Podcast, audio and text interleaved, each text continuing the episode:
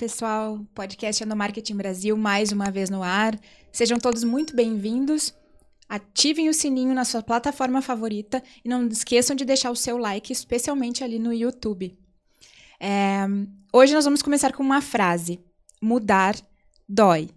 E quanto antes a gente se acostuma com a ideia de que a mudança é a única constante em nossas vidas, mais tolerável fica essa dor. Agora, quando essa mudança envolve empresas que nada mais são que conjunto de pessoas, é aí que a coisa pega.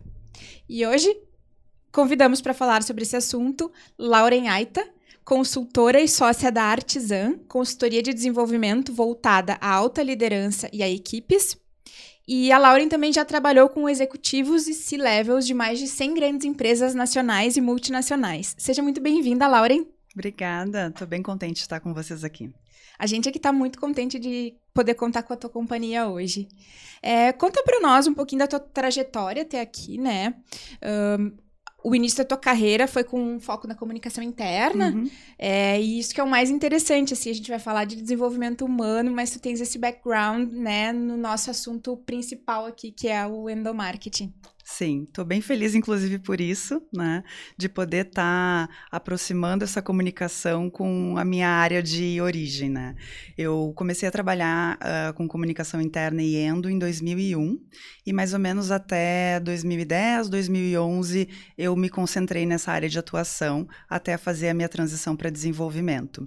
E a comunicação interna para mim ela foi o um encontro das minhas duas áreas de formação, né? Eu me formei em relações públicas públicas em administração.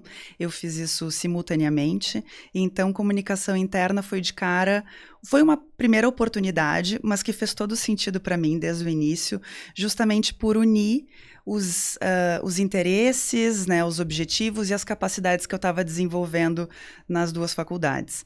Então, uh, eu sempre vi e ainda vejo a área de comunicação interna como muito estratégica e um, uma grande oportunidade para os profissionais se desenvolverem, sendo essa grande área de interface, né, que faz a comunicação fluir, que favorece que os fluxos de comunicação aconteçam, que favorece que as pessoas se conectem, que favorece que as pessoas entendam o que precisa ser feito para conseguir um, cooperar digamos assim, por uh, um objetivo comum, né? E eu acho que isso sempre foi uh, o grande propósito, né? O que eu entendia que era o meu trabalho em comunicação interna e endo que, hum, independente se eu estivesse trabalhando com eventos, se eu estivesse trabalhando com canais de comunicação, com eventos uh, e atividades mais voltadas a engajamento, com campanhas de mobilização estratégica, de mobilização para mudança, né? independente da, da atividade que eu estivesse fazendo, se eu tivesse mais para o impresso, para quando eu trabalhei muito com, a gente trabalhava muito papelaria, né, fazia murais, uhum. fazia uh, informa informativos internos, né, e fiz algumas implantações de primeiras intranets, então tive, tive lá no início desse uh, momento de digitalização dessas relações, dessas, dessas comunicações pelo virtual. Quando tudo era mato, né? Aham, uhum, quando tudo era mato, exatamente. E, mas independente do que eu estivesse estivesse fazendo, e eu acho que isso é um ponto importante que tem muito a ver com a nossa conversa de hoje, né? Que independente do como eu estivesse definindo as minhas técnicas ou os métodos ou o que estivesse na moda no momento, o que eu entendia que eu estava fazendo era um, o que a gente traz lá da essência das relações públicas, né? De uhum. obter a cooperação dos públicos em prol uh, dos objetivos maiores da organização. Então, isso eu entendia que eu estava fazendo. E eu ainda faço isso hoje né? Uh, usando outras técnicas, outros métodos, mas eu acho que isso é o mais importante, né? Porque eu estou conectada com o valor que eu preciso gerar com o meio qualquer que seja que eu utilize, uhum. né, com a uhum. ferramenta que eu utilize. Então, uh, essa oportunidade que a comunicação interna tem de ter interface com todas as áreas de negócio, de compreender o negócio, traduzir o negócio, de trazer informações uh, da base para sistematizar isso para o entendimento da organização, eu, eu acho que isso é muito valioso, né? E particularmente eu acho que da minha experiência, dos meus primeiros 10 anos de carreira em Endo, né, eu trabalhei com varejo de moda, né, com esse desafio da capilaridade de muitas unidades e a comunicação é muito importante quando não está todo mundo no mesmo lugar. Nós né? tivemos um episódio só sobre comunicação interna no varejo, assim, é extremamente desafiador. Exato, tu tem pessoas distribuídas, a tua empresa está, no meu caso, na época pelo, chegava a 200 pontos de atendimento, uhum. né? Então, 200 unidades. Então, é um desafio onde a comunicação é muito relevante. E hoje, com o trabalho indo para o remoto, esse desafio é meio parecido, né? Porque todo mundo pode estar em vários lugares. Essa hum, realidade das organizações serem um único lugar e todo mundo estar junto no trabalho vai ser cada vez mais raro, né? Com, a, com as oportunidades e com o desenvolvimento dos negócios que a gente vem vendo. Então, acho que a comunicação interna ela é algo muito relevante, né? E, também tive experiência em indústria, né? Que é completamente diferente, conectado ao agro, né? Tive também em agências, né? Uh, de propaganda e de comunicação interna e, e acredito que a, o que me fez fazer a transição para desenvolvimento foi eu ter tido a oportunidade de uh, na comunicação ocupar muito, muitas vezes um papel não só de uh, comunicar no sentido de transmitir mensagens, mas facilitar conversas uhum. e especialmente trazer informação, abrir espaços de expressão e de escuta para os colaboradores, né? Em especial, uh, quando eu trabalhei nessa empresa de varejo, a gente tinha uma iniciativa que chamava Hora da Escuta, que era uma grande ouvidoria não mecânica, uma ouvidoria humana, onde a gente ia para as unidades conversar com as pessoas, entender uh, os desafios, ajudar elas a conversar para conseguirem resolver melhor os seus desafios e não apenas fazer queixas, né? uhum. né? Uh, então, acho que essa abordagem, essa oportunidade da comunicação interna que lá atrás, tipo, a gente podia chamar isso de ombudsman, né? Uhum. Digamos assim, os ouvidos da organização não só para o público interno, mas para o mercado também. E hoje eu acho que isso é tão comum quando a gente fala da necessidade de ser human-centered ou né, centrado no cliente, ter uma cultura, uma organização Sim. centrada no cliente, é muito importante essa capacidade de escutar, né? E eu acho que a gente, como profissionais de comunicação, a gente tem muito essa habilidade para contribuir. E foi fazendo isso que ali por um, 2007 eu estava vendo a ebulição da geração Y acontecer. Né? E todos os conflitos geracionais que marcaram muito esse período ali do final dos anos 2010 até 2010, né? Então a gente tinha isso muito à tona esses conflitos e eu acabei então fazendo minha migração para desenvolvimento, um, abrindo uma consultoria de desenvolvimento em parceria com uma pedagoga que chamava Substantiva Consultoria. Que eu cheguei a fazer um desenvolvimento de líderes lá e foi sensacional, foi muito transformador. Exato, é verdade.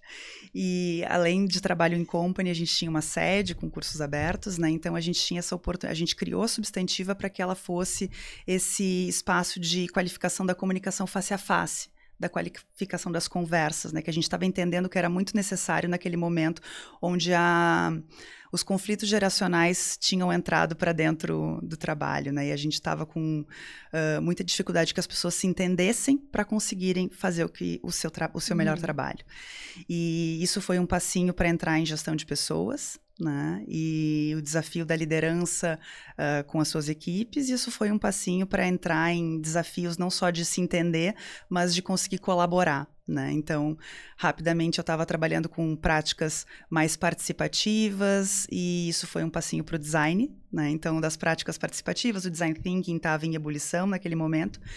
E eu acabei indo então para o mestrado em design em 2014 para justamente uh, me aproximar de todas essas metodologias de conversa, né, para a transformação e para a criação de novos futuros, né.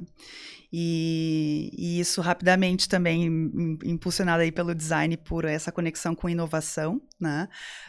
Um, eu, eu tive meu trabalho de consultoria muito influenciado aí por apoiar as organizações a fazerem, então, uh, transformações acontecerem. Né? Acabei, então, criando a La Rede como uma segunda consultoria, uma spin-off aí que não tratava apenas de desenvolvimento humano, mas já se propunha a ajudar organizações a redefinirem a sua cultura, a sua cultura de liderança e gestão. Né? Uh, a partir de uma outra forma de se relacionar com os profissionais. E o ano passado a gente fundiu com a Artisan Consultoria, que é uma organização já que está há mais de 15 anos nessa estrada aí da transformação, apoiando organizações a, a, em seus processos de transformação e está sendo incrível hoje poder estar tá atuando junto com outros quatro sócios, né? Nós somos cinco sócios e com esse desafio, né, de apoiar organizações seu, e as pessoas em seus processos de transformação. Sensacional, muita experiência para compartilhar e com certeza muita propriedade para nossa conversa de hoje, né? É, vamos entrar no assunto então. Legal. Qual que é a diferença entre transformação e mudança? Porque, assim, Boa. a gente um, fala muito em gestão da mudança, né? Uhum. Existem profissionais especializados nisso. Uhum. Uh, é um assunto mais comum nas empresas. E hoje a gente está falando mais com foco em transformação. Vamos começar diferenciando. Boa. Porque muitas vezes, quando a gente está comunicando, para não ficar repetindo as palavras, a gente começa a usar até quase como sinônimo, né? É. Um, usa uma hora, uma hora mudança, outra hora transformação e parece que é a mesma coisa. Mas não, uh, são coisas bem diferentes e eu uh, vou tentar trazer é, é, essa definição de um jeito, uh, com toda a licença poética, né, digamos assim, da ciência. Eu vou tentar trazer isso para uma linguagem leiga, para que a gente consiga compreender esses conceitos que são complexos e que né? Teoricamente, a gente pode definir eles de jeitos muito sofisticados, mas eu vou tentar trazer essa diferenciação da essa distinção entre transformação forma e mudança de uma pragmática para o nosso objetivo, né? prática, né? né? E de uma forma não de uma forma simples, né? Uhum. Por exemplo, um, uma mudança é uma eu faço uma opção e eu mudo, né? Entre uma coisa e outra. E se eu quiser, eu volto, eu mudo de volta para o meu estado anterior. Por exemplo, eu mudo de roupa, eu mudo de cabelo, né? Uhum. Uh, eu posso mudar de técnica, eu posso mudar de área e eu posso voltar uh, para o que eu fazia antes, para o meu comportamento anterior, para a forma como eu trabalhava antes. Porque eu simplesmente mudei comportamentos, eu mudei processos. Transformação Uh, a gente pode usar até a metáfora mais clássica, né, uh, da borboleta, né, tipo, uhum. que sai de um casulo e se torna uma borboleta. A gente usa muito essa metáfora para definir transformação, porque a transformação é uma mudança uh, que não tem volta, porque quando eu me transformei, eu não consigo mais ser quem eu era antes, uhum. porque eu sou outro né? Então isso tem normalmente quando a gente está falando de pessoas, né? A gente está falando de uma mudança de mentalidade, de visão de mundo, de uh, entendimento sobre si mesmo, sobre o que eu faço, qual é o meu trabalho. Então quando eu mudo quem eu sou, como eu penso, como eu olho para o mundo, como eu entendo que, quais, uh, o entendimento de quais são os problemas que eu estou atacando, eu estou mudando esse uh, lugar superior, né? De quase que de paradigma, de visão de mundo que tem princípios associados. Então, eu tem a ver com mudar a tua identidade, né? Quem tu és. Tu não consegue desver depois que tu toma consciência de algumas coisas, né? Eu ia, eu ia comentar isso, que é uma frase que às vezes eu, eu uso, né? Ah, agora que eu olhei para isso desse jeito, não consigo mais não ver. Exato. Então, a, a transformação ela tem muito a ver com essa mudança de perspectiva, né? Uhum. Um, que faz a gente ser e se entender de um outro jeito, e isso influencia o nosso comportamento, né? uhum. né? E isso olhando muito para pessoas, né? E a gente vê hoje, uh, e tu falou isso no início, né? A, a, mudança sempre foi a única coisa certa. Né? a única certeza que a gente poderia ter é que tudo muda, né? Por mais que a gente fale isso bastante, a gente se acostumou a, a, a, gente, a gente procura estabilidade, a gente procura que as coisas não sejam móveis e que elas sejam uh, estáveis. Né? A gente procura essa estabilidade. E, e por bastante tempo isso foi possível. Só que hoje, com a velocidade das mudanças do mundo, muito impulsionada uh, pela tecnologia, uhum. né? E pelas mudanças de padrão tecnológico que vai permitindo o desenvolvimento dos negócios, enfim, a gente tem vivido mudanças cada vez mais rápidas. Então, que nos não nos permitem mais entender a mudança que a gente tem vivido uh, como um evento, né? entendendo que a gente tinha estabilidade e perenidade, uhum. e daí a mudança é o novo, e agora então eu mudo. Eu trato mudança como evento. Né? Isso era possível fazer porque as coisas se mantinham basicamente estáveis. Os negócios estavam em mercados mais estáveis, uh, os modelos, as técnicas de fabricação e produção e criação de produtos, eles eram demoravam anos para evoluir. Então a gente conseguia lidar e, e, e, achar que as coisas não estavam mudando, né? Até pouco tempo atrás a gente falava muito no mundo VUCA, né? E aí com o advento da pandemia se passou a falar no mundo BUNNY, que uh, traduzindo a, a sigla para português é um mundo frágil, não linear, é incompreensível e ansioso. Exato. E essa é a nossa realidade. E quando a gente não transforma a nossa compreensão, que essa é a realidade, portanto, a gente precisa uh, enfrentar essa realidade de uma outra forma, sendo uhum. de um uhum. outro jeito, a gente sofre. Né? Porque se eu tento, uh, se eu vivo num mundo bunny, né? se os negócios mudam o tempo inteiro e eu estou tentando buscar uh, estabilidade, certeza, clareza do que uh, trabalhar a partir de planos, né? trabalhar a partir de uma realidade conhecida eu enlouqueço, porque as demandas me atravessam o tempo inteiro, as coisas são repriorizadas o tempo inteiro. Então, o modo como eu costumo entender o trabalho, o meu papel, a minha tarefa, está o tempo inteiro fora de lugar. E as pessoas que não estão se transformando para viver num mundo dinâmico e não estável, né, de mudança uhum contínua e cada vez mais intensa, elas estão ficando cada vez mais ansiosas, ou se deprimindo, ou frustradas, ou sobrecarregadas, ou entrando em burnout, porque elas estão enfrentando um mundo bunny ou VUCA, ou como a gente queira definir essa complexidade e essa dinâmica que a gente vive, uh, utilizando uma mentalidade que funciona num mundo estável. Uhum. Que é eficiente num mundo onde a gente muda devagar. Né? Uh, então é isso que a gente precisa transformar, né? A nossa compreensão sobre o que a gente, o mundo que a gente está vivendo. Ok, todo mundo já entendeu as siglas, mas que transformações que isso pede para que a gente consiga abordar esse outro mundo de uma forma diferente? Se a gente para para pensar no modo como a gente entende o que são empresas, o que é o trabalho, essas crenças fundamentais, essas verdades absolutas que a gente traz e, e, e forma para conseguir lidar com a complexidade. É natural que a gente organize as coisas em caixinhas para conseguir lidar com a complexidade. E daí a gente vai para esse nível macro das crenças fundamentais, né? Do porquê que as pessoas trabalham, porquê que a gente, uh, como que a gente se organiza, como que a gente coopera, né? E se a gente for ver, as nossa, a nossa mentalidade, ela está muito influenciada por um trabalho que foi criado, uma estrutura organizacional burocrática que funciona por meio uh, da hierarquia, a gente se organiza na divisão do trabalho por funções, né? tudo isso foi criado há mais de 100 anos atrás para lidar com um mundo uh, de estabilidade e mudanças lentas, né? onde o trabalho ou o entendimento uh, do que é uma organização, né, o que uma organização busca é maximizar eficiência uhum. né, e gerar lucro.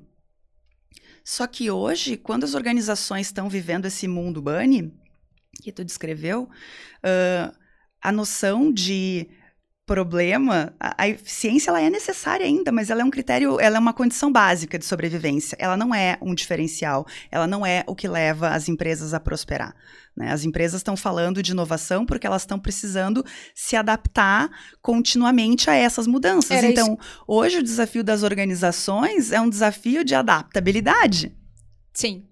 Só que a gente está tentando uh, se adaptar, ser flexível, responder às mudanças do mercado, escutar o consumidor, tentando fazer isso um, com uma máquina que, com uma, um sistema organizacional, de gestão, entendimento do que é o papel do líder, o que é o papel de cada trabalhador, que maxi busca maximizar a eficiência. Quando isso não funciona, porque isso funciona para problemas em uma realidade complicada, onde boas práticas e, e, e, essa separação do trabalho entre quem sabe e quem executa é possível. Nesse mundo mais dinâmico, a gente precisa perceber e responder. E a gente precisa de uma agilidade e muito mais uh, contato com o problema real que a empresa está resolvendo, que esses modelos organizacionais não nos trazem. E, e aí eu... que entra, então, a necessidade de uma transformação uma das empresas empresas, é isso? Exatamente. Então, as uhum. empresas precisam se transformar o, o, o, como elas se entendem, né? E isso nesse lugar uh, do, da mentalidade, da visão de mundo, do paradigma, né? Então, eu preciso me transformar de uma organização que se entende uh, uh, sendo um organismo que precisa buscar maximizar a eficiência, uhum. né? Para conseguir, para resolver um problema, né, digamos assim, de, de produção em escala, que era o problema do início lá da industrialização, quando a gente criou todos esses mecanismos, para a gente hoje conseguir uh, lidar com essa adaptabilidade toda. Então, o, o, o, problema ele é diferente, né? E a gente resolve isso uh, o Gary Hamel traz muito essa distinção, né, que a gente precisa ressignificar o entendimento do que são as organizações, que o papel das organizações hoje Sim, é gerar eficiência, isso é básico, mas as organizações que vão prosperar são aquelas que conseguem se entender como espaços que maximizam a contribuição humana. Porque hoje, na sociedade do conhecimento que a gente vive e nas pessoas, né, a gente precisa da criatividade das pessoas para a gente ser mais adaptativo. E o ser humano é muito adaptativo. Uhum. Quando ele tem clareza de propósito, quando ele tem entende que o seu papel é criar soluções, adaptar uh, modelos para gerar resultados, para gerar valor. Só que hoje a gente está preso em amarras de paradigma, porque a gente está tentando no discurso ser centrado no usuário e adaptativo, mas a gente está rodando em organizações que estão moldadas nos seus sistemas de gestão, que estão premiando, valorizando e reconhecendo a maximização da eficiência, uhum. que limita a criatividade e que limita o espaço de uh, modificação. Sim, de resolução de problemas. De resolução de... de... problemas. Inclusive, o entendimento dos problemas. Né? Lá atrás, Sim. a gente estava enfrentando problemas complicados. Uhum. Hoje, a gente tem problemas complexos. Inclusive, a mentalidade, o entendimento dos problemas. Problemas complexos, por natureza, não são resolvíveis com soluções definitivas. Uau! Sim, problemas complexos são complexos porque eles se mexem. Uhum. Então a gente não tem solução definitiva para problema complexo. A gente estabiliza problemas complexos com soluções que funcionam por um tempo e depois, pela natureza complexa das relações uh, desse sistema, o problema se mexe, ele muda de lugar. E então, é, inclusive, a gente, quando a gente diz precisamos resolver problemas complexos, a gente precisa entender que não é uma solução definitiva, que a gente precisa dar soluções temporárias e preliminares. Uhum. Nem essas soluções são para sempre. Ela, o que funciona agora, daqui a pouco não funciona mais. E outra coisa que eu fiquei pensando é que precisa de vários olhares. Por isso a gente precisa maximizar a capacidade de contribuição humana. E não eficiência, porque eficiência funciona bem quando tu tem um problema definido, claro que um, um especialista definido de um resolver. jeito de, definido de resolver, que tu busca melhores práticas, que tu tem o, o, o mais expert uh, e especializado dos profissionais resolvendo aquilo, e depois tu vai ter outras pessoas que executam, que cumprem procedimentos padrões e sequenciados e previsíveis que são possíveis numa realidade uh, não complexa. Né? Uhum. Mas se a gente pensa hoje, a maioria dos negócios tem esse tipo de problema. E isso está se automatizando. Porque problemas de natureza simples ou complicada, como eles são previsíveis, cada vez mais a gente vai automatizar. E é isso que está acontecendo com a, a, a, tecnologia e as mudanças estão cada vez se acelerando mais, porque a gente está automatizando processos que são replicáveis. E o que que. E daí, nesse momento, a gente se desespera porque a gente pensa, vamos perder nossos empregos. Sim, vão perder o emprego de máquina. Uhum. As pessoas vão perder empregos uh, e, e, vão precisar. E, e, muitas posições vão se descontinuar para aquelas funções previsíveis e repetíveis lá dos tempos modernos, onde o ser humano era uma peça na engrenagem. Que não exige esse olhar complexo. Que não exige uma contribuição, que não exige penso, uhum. que não exige contribuição, exige execução, como se o ser humano fosse uma máquina. Então, a gente deveria achar bom isso. Porque a gente está automatizando e dando para as máquinas o trabalho de máquina e tendo oportunidade de dedicar pessoas a um trabalho que precisa de, cri de criatividade, ingenuidade, curiosidade, coisas que só pessoas têm. E hum, a gente também corre. Ai, Laura, é muito elitizada essa tua conversa, né? Porque isso serve para uh, pessoas que estão num nível já de educação e, e formação que eh, são essas pessoas que estão trabalhando no penso. Não, isso não é, não é verdade.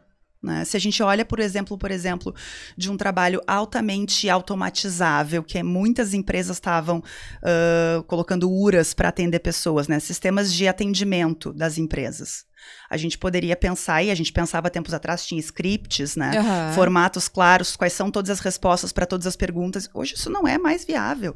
Tu precisa de um ser humano capaz de ter empatia uh, por aquela pessoa uh, e, e resolver problemas e adaptar, enfim. Né? E nem sempre vai estar ali no script, né? Nem sempre vai estar no script. E daí a gente tem, por exemplo, o exemplo do Nubank, né? Que faz um atendimento. Uh, ao seu cliente de uma forma absolutamente humanizada. Eles não estão colocando URAs, pelo contrário, eles usam tecnologia para muita coisa, mas para dar para os seres humanos informação para conseguir tomar a decisão rápida diante de algo que é inesperado, que não tinha como ser previsto. Então a gente utiliza a tecnologia para impulsionar a capacidade humana. E daí quando tu vai tipo para o, que o Gary Hamel chama de uh, low skill jobs, né? Trabalhos de baixa qualificação e high skill jobs, e que a gente está falando dessa capacidade de ser mais criativo e só vai, uh, digamos assim, não ser ultrapassado e atropelado pela tecnologia quem for altamente qualificado. Sim, isso é em parte verdade para algumas funções, mas uh, a gente precisa de pessoas, mesmo que não tenham passado por toda uma formação superior, que inclusive é talhada para atender a, os problemas do mundo uh, estável e previsível, onde uhum. a gente uhum. entendia que as nossas carreiras, as nossas profissões, elas estavam definidas do início ao fim, elas eram uma rota, né, que eu já sabia o ponto de chegada. Um, isso não existe mais, então a gente tem como ter, sim, muita criatividade e ressignificar o trabalho em todos os níveis, mas a gente precisa mudar uma coisa que é o que o Gary Hamel nos ensina num livro maravilhoso que ele tem que chama Humanocracia, uh, que é a gente precisa mudar a crença fundamental de que as pessoas são recursos. As pessoas eram recursos numa lógica uh, burocrática e de geração de eficiência. Elas ainda são no nome da área de recursos humanos. Exatamente. A gente fala que aloca recursos é. quando fala de pessoas, é. né? Mas não, pessoas não são recursos e bater meta não é competência. Né? Quem diz isso é uma frase bárbara que eu escutei uh, pela primeira vez da ThoughtWorks, né? A Pamela uh, da ThoughtWorks colocou isso num slide isso cada vez faz mais sentido para mim. Pessoas não são recursos e bater meta não é competência. A gente precisa ressignificar isso. E o Gary Hamel nos oferece nesse livro Humanocracia uma uh, nova possibilidade, né? uma, uma visão, um ensejo de mentalidade para que a gente possa, uma crença nova, para que a gente possa transformar o quem, quem a gente entende que é e que o que as nossas organizações são a partir deste lugar de verdades absolutas, né? Ele diz que as pessoas não são resources, elas são resourceful, né? Ou seja, elas são, uh, elas não são recursos, elas são portadoras de recursos que são as nossas capacidades humanas inatas, uhum. que não dependem de técnica, que é aquilo que humanos naturalmente são, e por muito tempo, uh, em nome da eficiência, a gente impediu que isso entrasse no trabalho.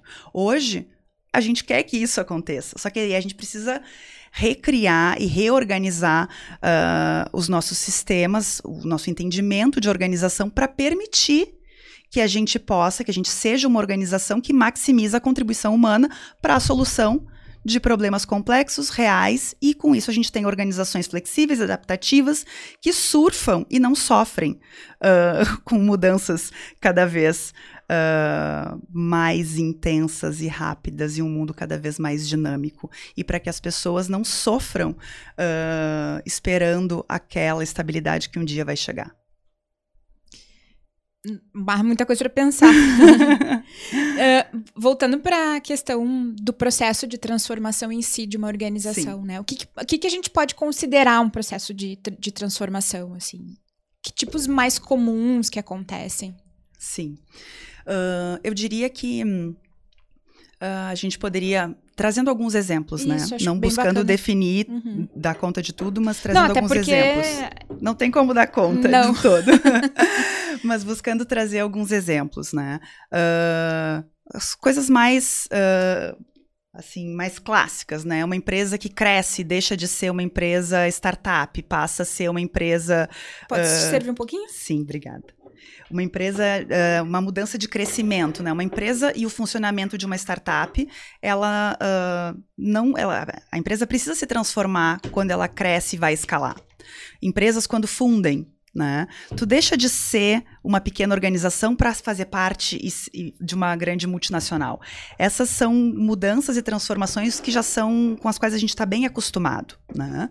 Uh, porém, mudanças mais recentes têm a ver com essas novas necessidades que o, o mundo está nos trazendo. Então, uh, a transformação dos modelos de negócio para as empresas se adaptarem a essa nova dinâmica de mercado né, e, toda essa ebulição do empreendedorismo e do, do pensamento lean e das lógicas uh, mais ágeis né, de, de uh, posicionamento dos negócios a partir das necessidades dos consumidores e não da minha melhor prática, da minha melhor técnica, da minha melhor tecnologia, a mudança dos modelos de transformação dos modelos de negócio, é acho que é um grande cluster de uhum. uh, transformações que as empresas têm vivido, né? Elas têm reinventado o, o, a sua proposta de valor, né?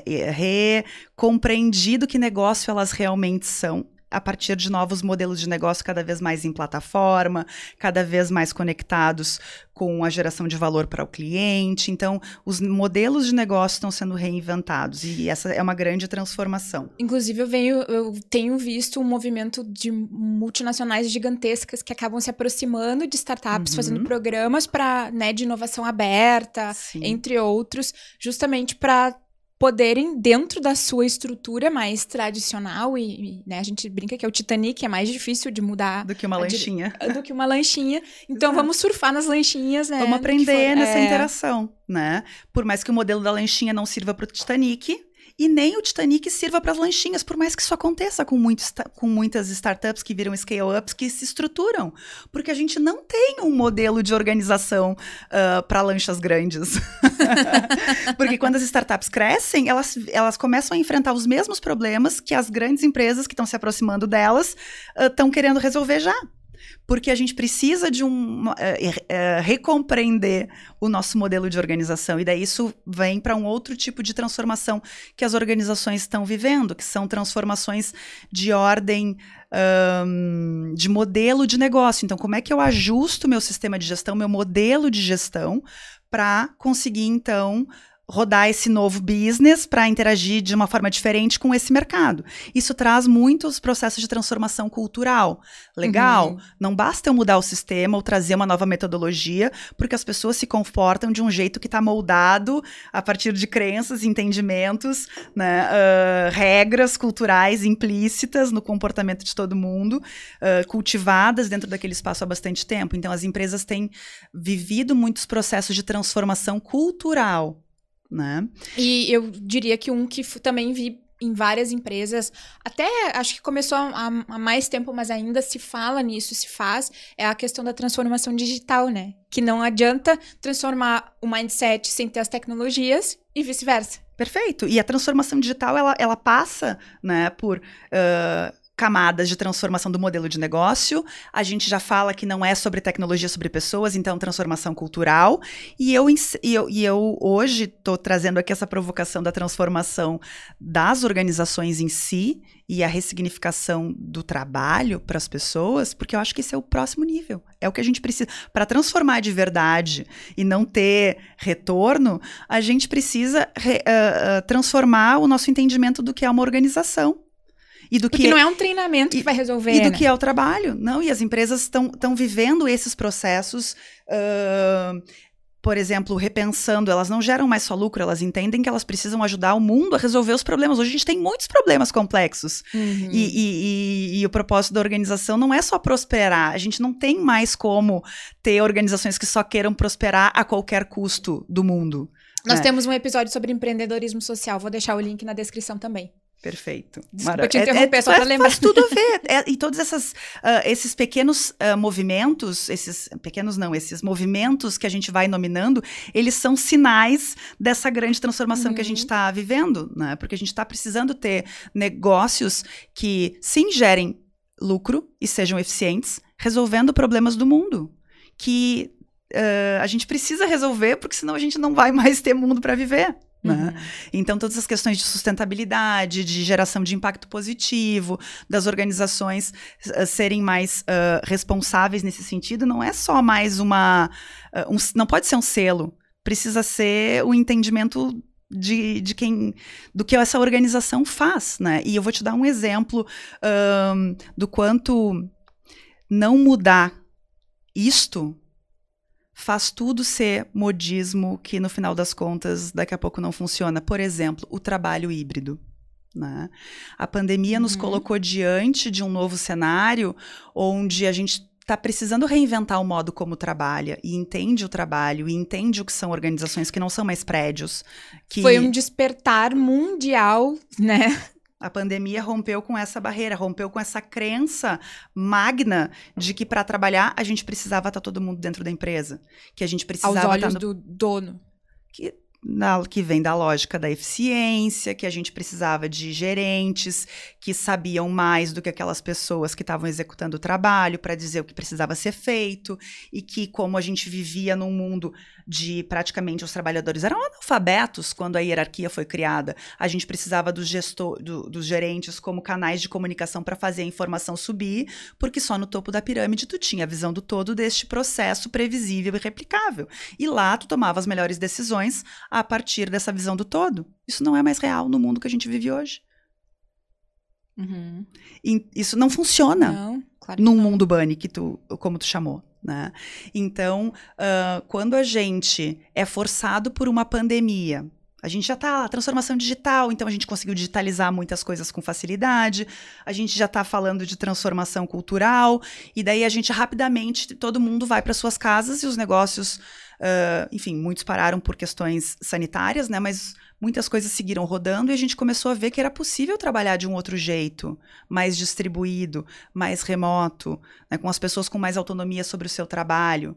Mas o gestor que foi para o trabalho uh, remoto e entendeu que seu papel era seguir controlando o que as pessoas fazem e dizendo o que as pessoas fazem, o que as pessoas têm que fazer, ele está sobrecarregado hoje e deixando times loucos, não permitindo que as pessoas tragam contribuições, tragam ideias, façam perguntas, porque ele traz a mentalidade que ele sabe mais e que as pessoas apenas executam o que ele pensou. E ok, então eu já entendi que as pessoas, talvez muitas vezes hoje, eu gerencio times que sabem muito mais do que eu, uh, tecnicamente, sobre o que eles estão executando. Mas daí qual é meu papel mesmo como gestor? Eles estão meio perdidos. Então eles se agarram no comando de controle porque é uma coisa conhecida. Uhum. Né? Um, então a gente hoje, a, a pandemia nos colocou de cara com a necessidade de mudar muitas coisas e a gente mudou. A capacidade de adaptação humana foi provada nessa pandemia, porque todo mundo pensava que os níveis de produtividade iam cair. A maioria das organizações viu os níveis de produtividade crescer porque as pessoas estavam muito imbuídas de conseguir fazer algo dar certo. As áreas de comunicação foram muito acionadas para deixar claro o objetivo que precisava ser feito, atualizar informações a constantes. A comunicação esfregou na cara de todo mundo a sua importância. A sua importância. Isso aconteceu por demais. É. As, pe uh, as pessoas tipo, todo mundo tinha uma noção muito grande de um grande problema a combater e todo mundo usou a sua criatividade, a sua empatia, a sua colaboração para a gente se ajustar. Em condições bastante adversas, muito pessoais, inclusive. adversas. É. As pessoas se superaram. Só que o que, que acontece? A gente, olha, a gente consegue ser mais eficiente. Então vamos tornar o extraordinário no nosso novo normal. Burnout. Great Resignation, né? estafa, saúde mental é o tema de todas as organizações. Setembro Amarelo está chegando aí. Porque a gente tá ainda com a mentalidade uhum. de que o que a gente está fazendo aqui é maximizar a eficiência, a gente precisa controlar o que as pessoas fazem e a gente não mudou o entendimento do que é o trabalho. Né, e do que são as organizações. E, Su e... Suar, uh, sugar cada gota do sangue e do suor das pessoas, né? Exato. Exato. Isso que é louco, assim. Então, a pandemia que foi, e grandes eventos adversos, eles nos trazem a oportunidade para a gente se transformar.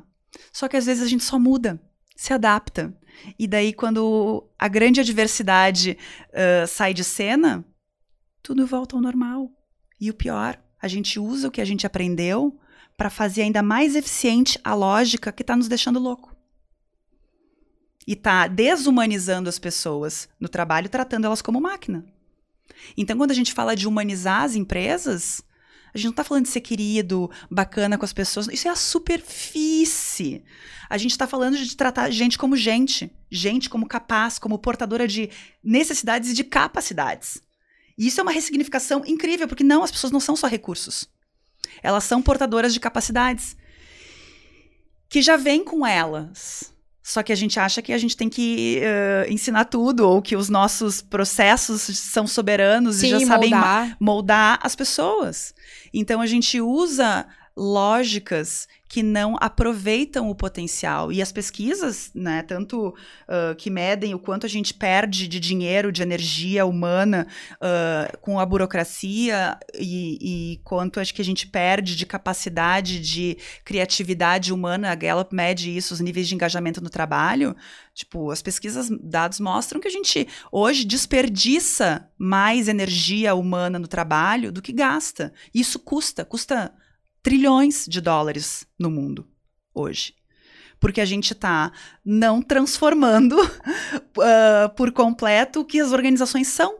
Né? E acho que a transformação dos modelos de negócio é um baita começo, a transformação da cultura é também uh, fundamental para isso. São, digamos assim, as ondas que a gente está conseguindo para dar conta dessa grande transformação que é complexa, que não, não é uma mudança da noite para o dia, não é um novo sistema, uma nova estratégia que vem de cima para baixo ou de baixo para cima. Né? E muitas vezes. Uh, essa transformação da empresa, por exemplo, ela é interrompida no meio do caminho, né?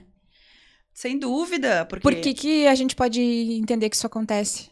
Muitos processos de transformação não vão adiante porque eles de fato não tinham uma intenção de transformação genuína, né? Eles ou eram adesão a um modismo, uhum. ou eu estou tentando uh, mudar a superfície dos meus processos, das minhas práticas, das minhas técnicas, dos meus modelos, sem mudar uh, a mentalidade, sem mudar os princípios, né? sem mudar uh, o mindset que a gente fala tanto. Uhum. Né?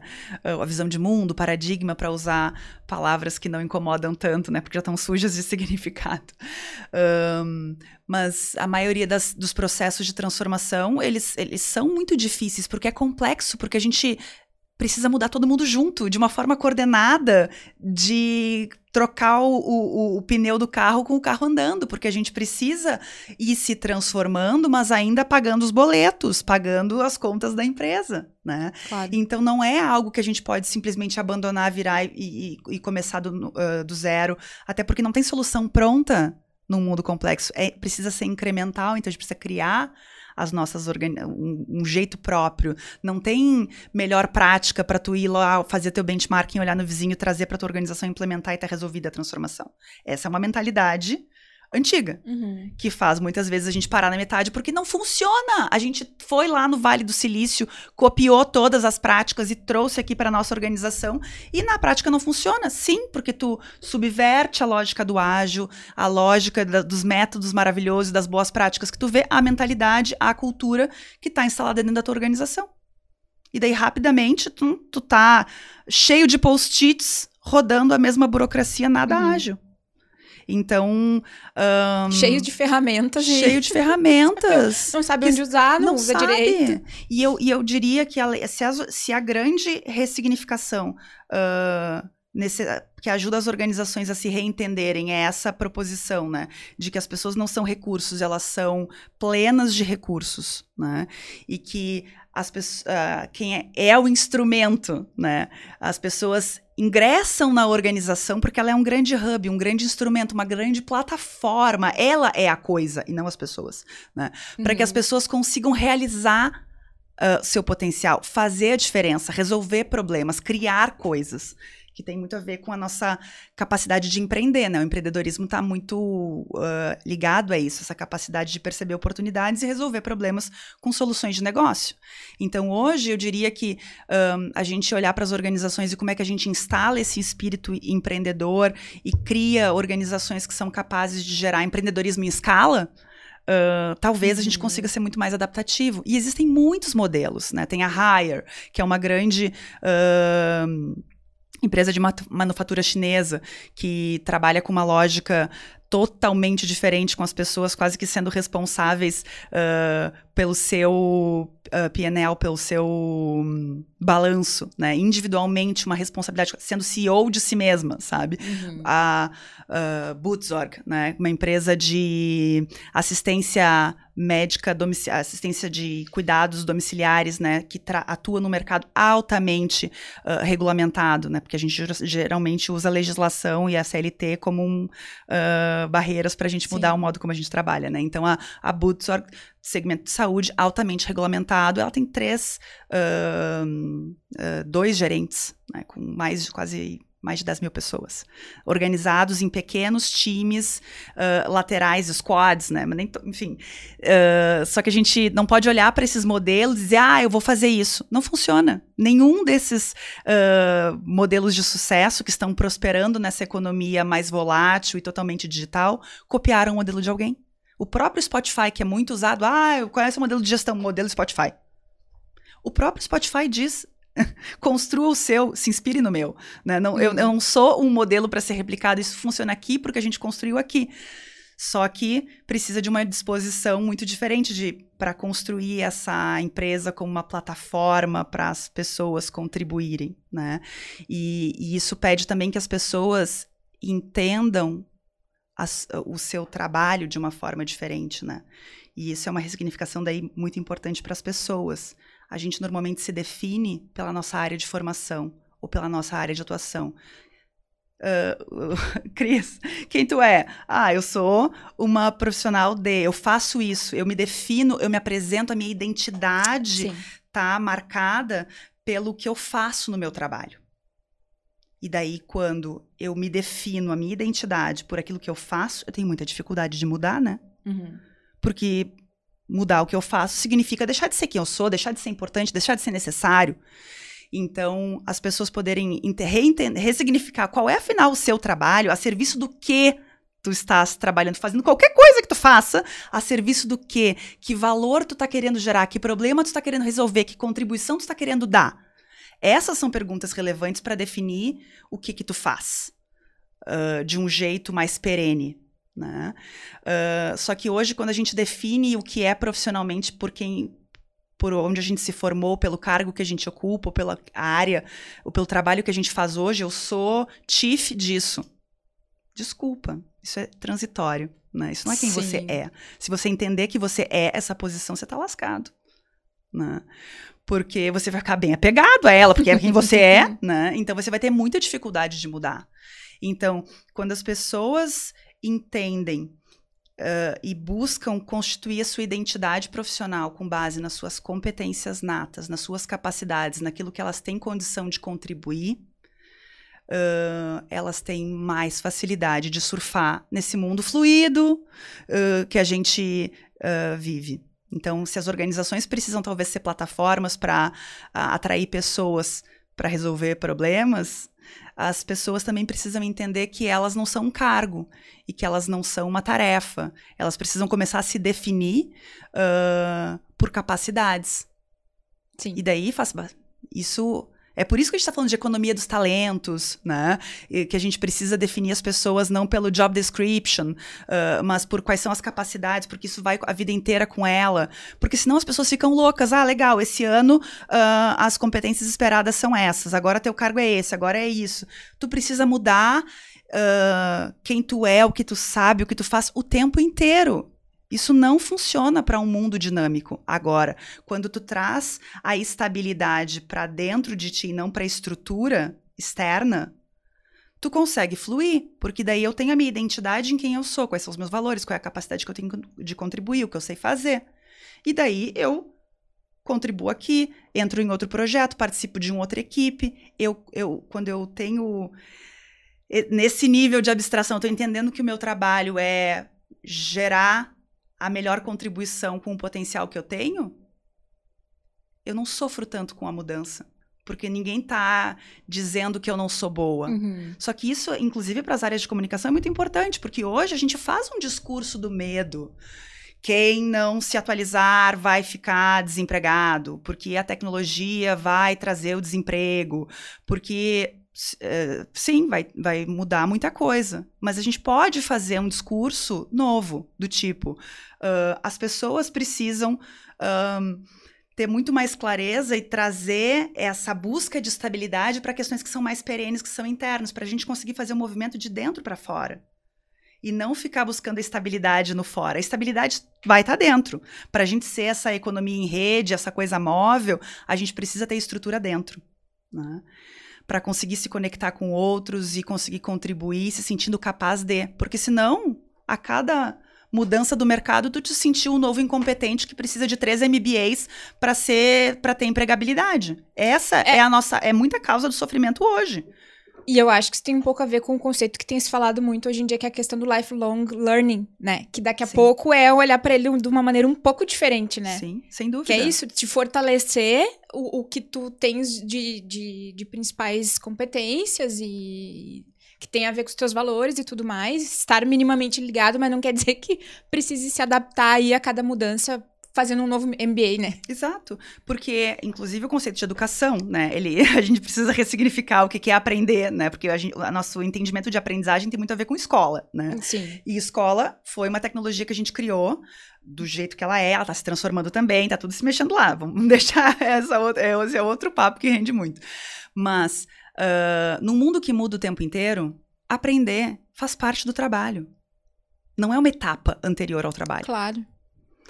Só que isso é é, é, uma, é um entendimento, né? É um, um pressuposto fundamental que a gente não tem, porque a gente entende que primeiro a gente aprende e depois a gente trabalha. A gente vai para a aula e depois aplica. Não. No mundo que muda o tempo inteiro, uh, aprender precisa fazer parte do teu trabalho. E a Aprende aula fazendo. e os outros momentos, tu precisa aprender fazendo. Porque não vai ter professor especialista no que tu acabou de criar ou na necessidade que uhum. acabou de surgir. Então, a, a educação formal, a, o conhecimento, ele é fundamental. Mas, inclusive, hoje ele é commodity, que tu está disponível na internet e pode acessar de qualquer lado. Né? E as empresas que trabalham com educação estão precisando se transformar porque elas não são mais provedoras de conteúdo e precisam ocupar um outro papel, ressignificar o que elas são, né? transformar-se né? Uh, para prosperar nesse novo mundo que a gente vive. Então, lifelong learning é fundamental. Porque, e a gente precisa conseguir uh, olhar para o trabalho como essa oportunidade não só de criação, mas de aprendizado o tempo inteiro. Uhum. E precisa ter espaço na nossa rotina de trabalho para isso. E hoje não tem. Porque a gente está sobrecarregado uh, por por muitas pautas. Sim. Para todos os lados, as pessoas estão muito ocupadas e sobrecarregadas e eh, reclamando uh, da lentidão das organizações para conseguir fazer qualquer coisa diferente, mesmo sendo estimuladas a fazer coisas diferentes.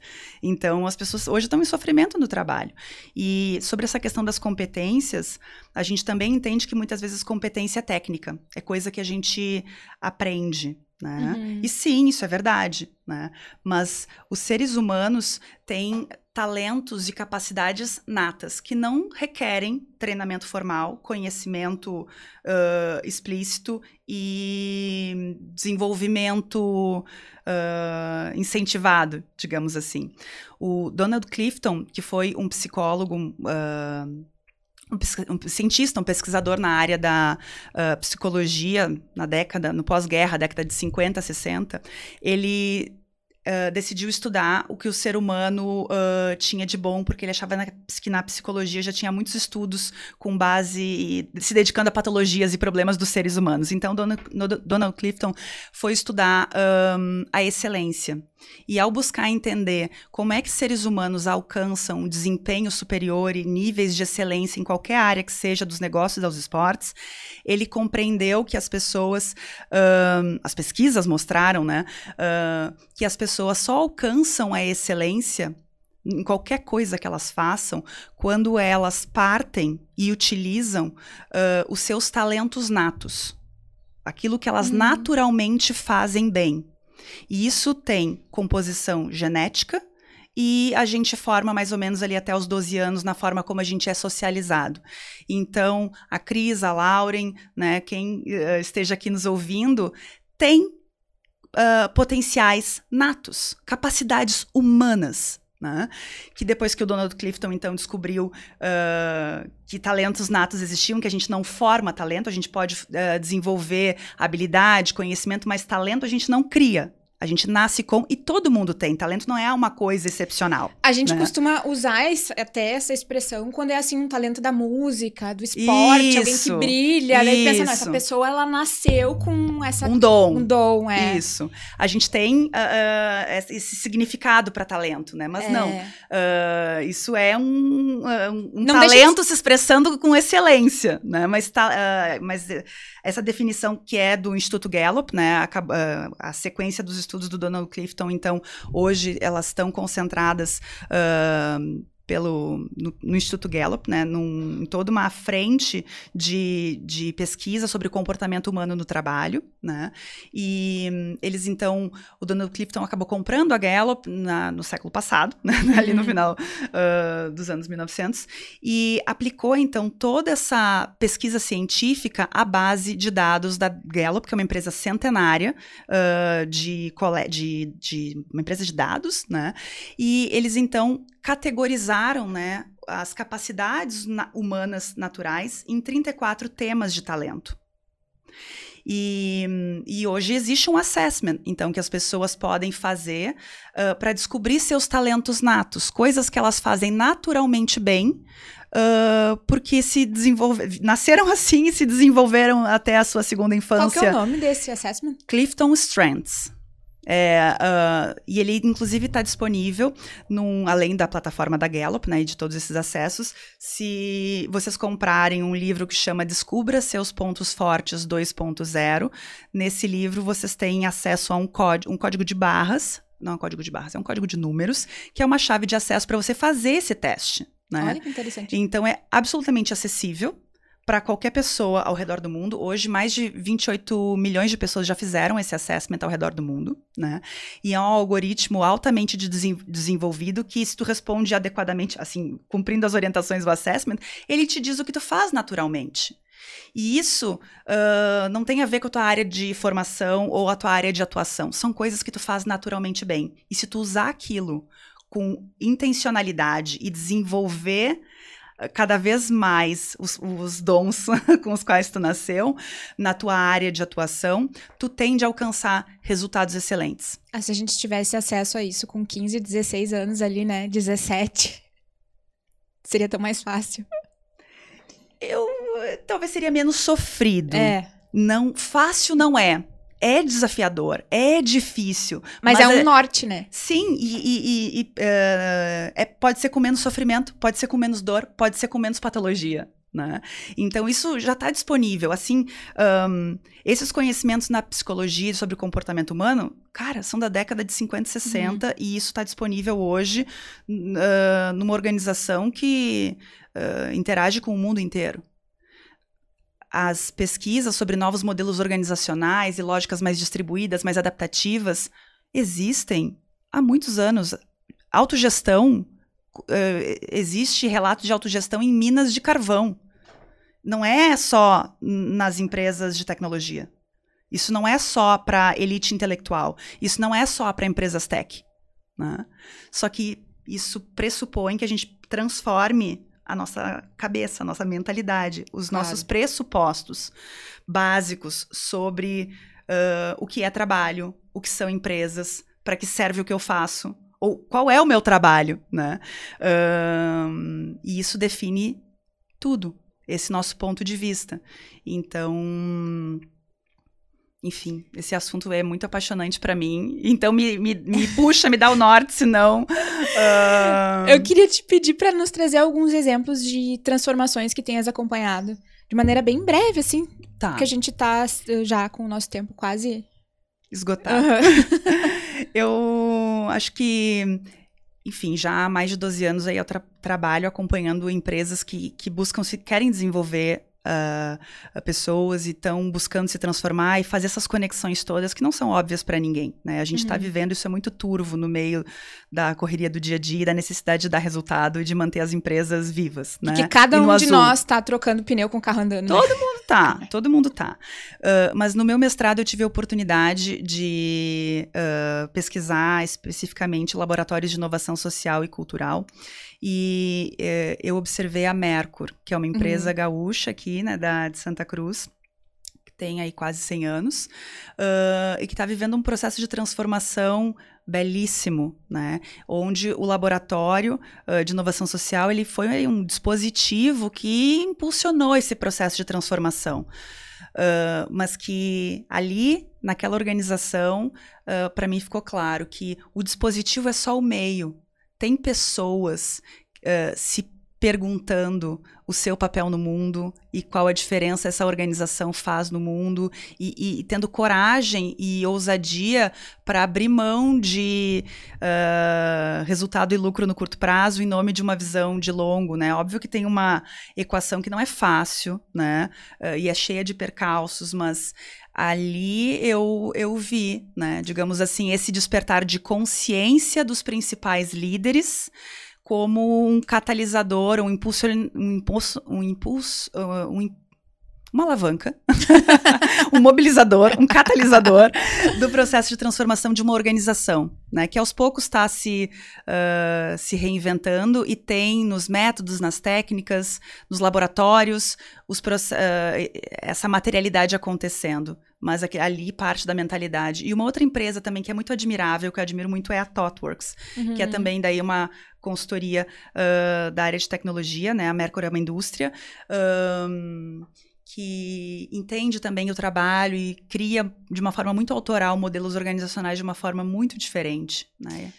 A Mercury, eu tive a oportunidade de fazer uma visita lá justamente para conhecer o modelo de gestão. Uh, boa ideia, vou ver se eu consigo alguém de lá para vir aqui conversar com Fantástico. a gente, porque é muito inspirador o case. É muito. E de novo, eles são eles não querem nem ser case, é. né? É, o case é para inspirar, case, é. que cada um cria o seu. Eles dizem isso com muita clareza e muita consciência. Eu uh, tô há bastante tempo sem contato já, foi 2015 a minha pesquisa, mas uh, foi uma das coisas mais assim inspiradoras que eu vi, de, pude ver de perto, né? A partir dessa dessa, dessa uma mentalidade muito diferente da liderança. E hoje é isso que, tipo, em pequena escala, e não vou ficar aqui nos dando de exemplo e nossos clientes como exemplo, né? Mas é, é, é o que a gente faz na artesã, né? É, é, não existe transformação de negócio que não passe pela transformação uh, das pessoas que influenciam os rumos do negócio. Então, eu ia te perguntar justamente o papel dos líderes nesses processos de transformação é fundamental, porque hoje Tá, uh, eles, eles decidem o que pode ou não, é. eles, eles permitem que a coisa aconteça ou não. Né? Eles dão, dão um tom, dão, dão um tom, ritmo. Dão, dão um ritmo. Né?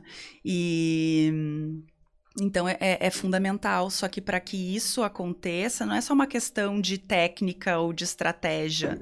É preciso passar por um processo de transformação pessoal, né, para ressignificar qual é meu papel como executivo, qual é meu papel como presidente, qual é meu papel como gestor desse time, né? Uh, pode começar, pode começar por vários lugares, precisa começar pelas pessoas. e eu diria que não é de baixo para cima nem de cima para baixo, né? Não tem regra, precisa começar onde tem ou só começa onde tem uma pessoa disposta a, a ou incomodada com a sua real situação e a querendo fazer algo diferente, né? E eu diria que começa de dentro para fora. Né? Uhum. Porque é uma mudança muito complexa. A gente não vai conseguir resolver o sistema antes de mudar quem a gente é, mas a gente não fica pronto sem mudar também as coisas ao nosso redor, porque a gente se influencia mutuamente, né? Então a gente tem que ser, a gente acredita muito, né, que para facilitar assim pílulas dessa transformação, especialmente falando de lideranças, além de trabalhar com desenvolvimento de uh, uh, trabalhar com desenvolvimento vertical, que não é só conhecimento, mas também ampliar a capacidade de pensar complex, de forma complexa e sistemicamente, desenvolver desenvolver nível de consciência e autoconhecimento, modelos mentais dos executivos, a gente acredita que a mudança prática, ela precisa se dar de dentro para fora, não só do indivíduo para o seu entorno, mas também a gente acredita muito na mudança que começa nos times. Diria na no menor organismo social que a gente tem dentro de uma empresa, que são os times. Então, se a gente consegue mudar o modelo de gestão, a lógica, o papel do gestor e o papel do colaborador dentro de um time, que é, digamos assim, o menor organismo, o menor nível de complexidade que a gente consegue ter dentro de uma organização, se a gente consegue mudar como a coisa funciona ali dentro, ou seja, se a gente consegue ressignificar as nossas relações com a autoridade e permissão para que as pessoas se. Uh, assumam responsabilidade, né? Não só tenham liberdade para propor, mas também assumam responsabilidade uh, pelo, pelas ideias e pelo que estão propondo, que a gente consiga ir distribuindo a autoridade. A gente é, é nisso que a gente acredita, porque Uh, mais do que uma mudança de modelo ou processo ou método, é um processo de desenvolvimento humano. Uhum. Né? A gente precisa aprender a exercitar e exercer a autonomia que a gente pode ter. Só que isso precisa se dar num processo seguro para que a gente arrisque e se permita uh, aprender pela prática, sem ser punido por isso. Né? Então a gente precisa criar contornos seguros para essa experimentação, para as pessoas entenderem o que isso significa, não no nível da prática, mas no nível do seu papel, do seu uhum. entendimento. Né? E daí, quando eu consigo. E, é, e hoje a gente trabalha muito com caminhos para autogestão dentro do que está no escopo de um líder, né, com o seu time, para que ele crie formas de trabalho mais auto-organizadas e mais distribuídas a partir de experimentos que vão resolvendo problemas reais. Uh, daquele time para ajudar aquele time a, a, performar melhor e a resolver os seus problemas. Sim, a desenvolver essa capacidade de resolver melhor os seus problemas. Né? Exato. Não é separando o trabalho do desenvolvimento, uhum. é usando o trabalho como uma plataforma de desenvolvimento, para que as pessoas consigam uh, se ver diferente, ver o outro diferente, consigam uh, criar novas práticas e novos processos, novas, usar novas ferramentas uh, a serviço de um, de um desenvolvimento comum ali. Né? Ah, na, ouvindo a tua fala, me veio muito a imagem de uma reação em cadeia inspiracional, Sim, assim, exato, né? Exato, vai... Orgânico. É, é. então, falar assim, a gente usa muito nomenclaturas, né, uh, de cascateamento, né? A gente usa muitas metáforas mecânicas que trazem essa metáfora da organização como uma máquina. A empresa precisa ser um organismo uhum. vivo, então, quando a gente fala, a gente propaga, a gente catalisa, a gente multiplica. Isso é humano. Né? Agora, se a gente tenta funcionar em lógica de máquina e deixar a pessoa para fora do trabalho e trazer metáforas das máquinas que resolvem e são sistemas com, uh, complicados, né? que resolvem problemas complicados e não complexos, a gente está usando metáforas para nos ajudar a entender o trabalho, o que precisa ser feito com algo que tem uma natureza diferente de, com, do, de como a gente funciona. E eu acho que aí tem um papel muito importante para a comunicação interna. Que era a pergunta que eu ia te fazer para a gente fechar nossa entrevista. Legal. É, de que forma que ela pode apoiar esses líderes, né? E apoiar a organização de uma maneira geral nesses processos de transformação? Eu acho que a, a, a comunicação interna, ela tem uma... Uh, os profissionais de comunicação, em geral, uhum. eles trazem uma capacidade de sense-making de geração de sentido, de significação. Né? Então, muito mais do que comunicar, a gente precisa construir significado, gerar sentido, construir narrativas, dar sentido para o que estamos vivendo. Construir metáforas que ajudem as pessoas a entender de uma forma leiga coisas complexas. Uh, e então eu acho que o potencial narrativo, né? Uhum. Uh, que da comunicação pode ajudar muito a acelerar processos de transformação, porque é uma mudança de ponto de vista, de entendimento de quem a gente é e do que estamos fazendo juntos aqui e como nós vamos nos organizar. E a comunicação tem uma capacidade incrível de fazer isso. Só que para isso ela precisa sair do piloto automático, da divisão do trabalho, da forma padrão, do briefing, daquela, né? Padaria. Um pensa, o outro executa, um... Não funciona para o que a gente precisa fazer. Né? Então eu vejo que comunica... os profissionais de comunicação têm uma capacidade brilhante para fazer uh, escutas, perceber e responder rapidamente, né? Acho que os profissionais de comunicação eles têm uma capacidade grande de dar sentido, significado e tradução para os diagnósticos, os pulsos que a gente vai medindo e muitas vezes está tudo tão mecanicizado, as pesquisas estão tão máquina e tão pouco gente, tão, né? Isso, por exemplo, com os clientes, a gente está fazendo grupo dos clientes para entender as pessoas, né? Trazer esse expertise da pesquisa, do, do entendimento do comportamento do consumidor para o entendimento do que está acontecendo na empresa, para trazer, dar luz, dar voz, dar uh, visibilidade para as coisas que estão sendo percebidas na periferia, né? Fazer a comunicação. Uh, fazer a realidade ser percebida uh, por pelas pessoas que estão vivendo naquele organismo dinâmico para além do seu ponto de vista, ampliar as perspectivas, favorecer plataformas conversacionais, uhum. né?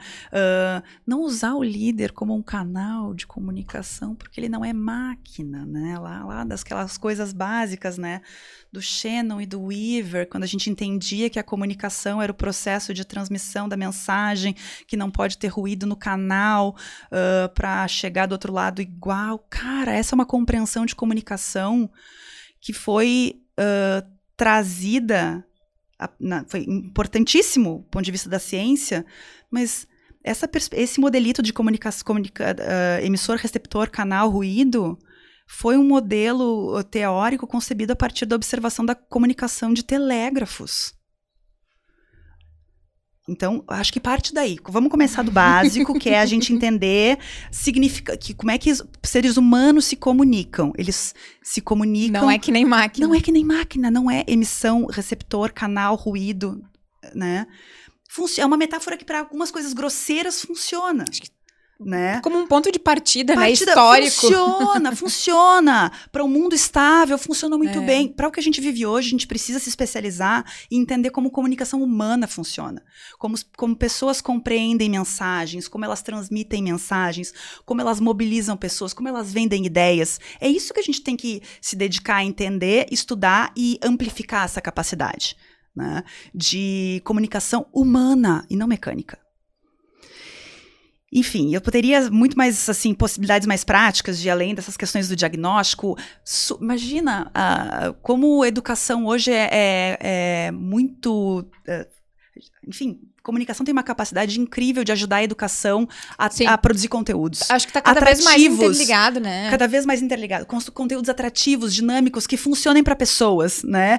E não para aquela base da educação que ainda é nuca atrás de nuca, onde eu sou provedor do conteúdo, uhum. você, né? Enfim. Uh, mas sense-making, uh, e, e, especialmente convidar as pessoas para conversas, para espaços conversacionais, mais do que pensar canais de transmissão de informação, eu acho que é um. uh, são metáforas ou, digamos assim, lampejos de que podem ser úteis para os profissionais de comunicação. Uh... E eu acredito que ao fazer essa transformação toda que a gente falou desde o início do, do, do podcast, uh, enquanto profissional, enquanto pessoa, também já vai pessoa. ajudar a ter outra visão. Exato. Né? Exato. Dos profissionais de comunicação. Sem dúvida, sem dúvida. Lauren, para a gente fechar, dicas de conteúdos aí, tu já falaste de alguns livros, né? Uhum. Queres deixar mais algum complemento? Um. Eu, acho que esses pontos de partida, né? Porque uh, etapas e caminhos, eles são infinitos, mas claro. acho que o ponto de partida é esse lugar do entendimento uh, da mentalidade, né? Desse uh, pressuposto, esse pressuposto fundamental. Então eu indico o Gary Hamel, ele tem blog, conteúdo, Humanocracia, é o livro mais recente dele. Inclusive, quem compra o livro tem acesso a um a um curso online que né? Que chama Hack Your Org, né? Hackeia sua organização, né? Então, como é que tu utiliza isso? E uh, descubra seus uh, pontos fortes 2.0 do Donald Clifton, né? Base de uh, Instituto Gallup, né? Uh, tem milhares de conteúdos. Se vocês pesquisarem dentro da plataforma da Gallup, o canal específico do Clifton Strands, né? Uh, Clifton é o nome do autor, Strands é, vem, é forças em inglês, né? Um, tem conteúdo, assim, muito abundante sobre uh, esses dois pontos de partida para a ressignificação do que é ou pode ser uma organização nesse momento de mundo que a gente vive hoje e do que é ou pode ser o trabalho uh, para uma pessoa, que eu acho que são essas essas ressignificações, essas coisas andam juntas, né? Então, fiquei muito curiosa por essas duas leituras. Eu vou deixar junto uh, na descrição também um link. Acredito que tenha textos consolidados sobre o case da Mercury, para quem quiser se aprofundar, Sim. porque vale a pena, é muito bacana, né? Sim. Muito. Ah, tem um podcast, inter... podcasts, né? Uh, eh, para quem gosta de podcasts. Uh, Talentos para o Sucesso é um podcast muito bacana, uh, com conteúdo em português aqui no Brasil, uhum. né? Então, de profissionais, coaches que trabalham com base nessa abordagem de talentos. E um outro podcast que é em inglês, né? Que chama Líder Morfoses. Né, a metamorfose Olha. do líder, né, que é também brilhante, fonte de inspiração para gente. Uh, então, tem muitos casos práticos. Ah, Corporate Rebels também. É um outro, uma outra plataforma de uh, uh, rebeldes corporativos, né? Isso era inicialmente um blog, tem con muito conteúdo online e recentemente virou um livro com vários cases de muitas organizações que estão fazendo coisas diferentes ao redor do mundo. Então, eles São dois uh, profissionais que se dedicaram a mapear iniciativas diferentes e foram visitá-los, entender e traduzir uh, muito dessas coisas desse, digamos assim, novas organizações e o novo mundo do trabalho. Ah, vai render um carrossel de dicas aí pro nosso Instagram do Endomarketing Brasil. Isso aí. Lauren, brigadão. Foi um prazer te ter aqui com a gente. Muito obrigada. É, adorei o tema tô, tô cheia das provocações. Quero ver se eu ouço de novo o episódio algumas vezes para tirar algumas dicas. E brigadão. Eu que agradeço. Um prazer estar tá, fazer parte dessa conversa. Que legal. Pessoal, então encerramos por aqui mais essa edição do podcast Endomarketing Brasil. O nosso podcast é uma realização da Pix Media, startup de tecnologia com foco em comunicação interna, é arroba pixmedia, pix.media, sigam a gente nas redes sociais. É, nosso perfil do Endomarketing Brasil é arroba Endomarketing Brasil. Nos vemos na semana que vem. Um abraço a todos.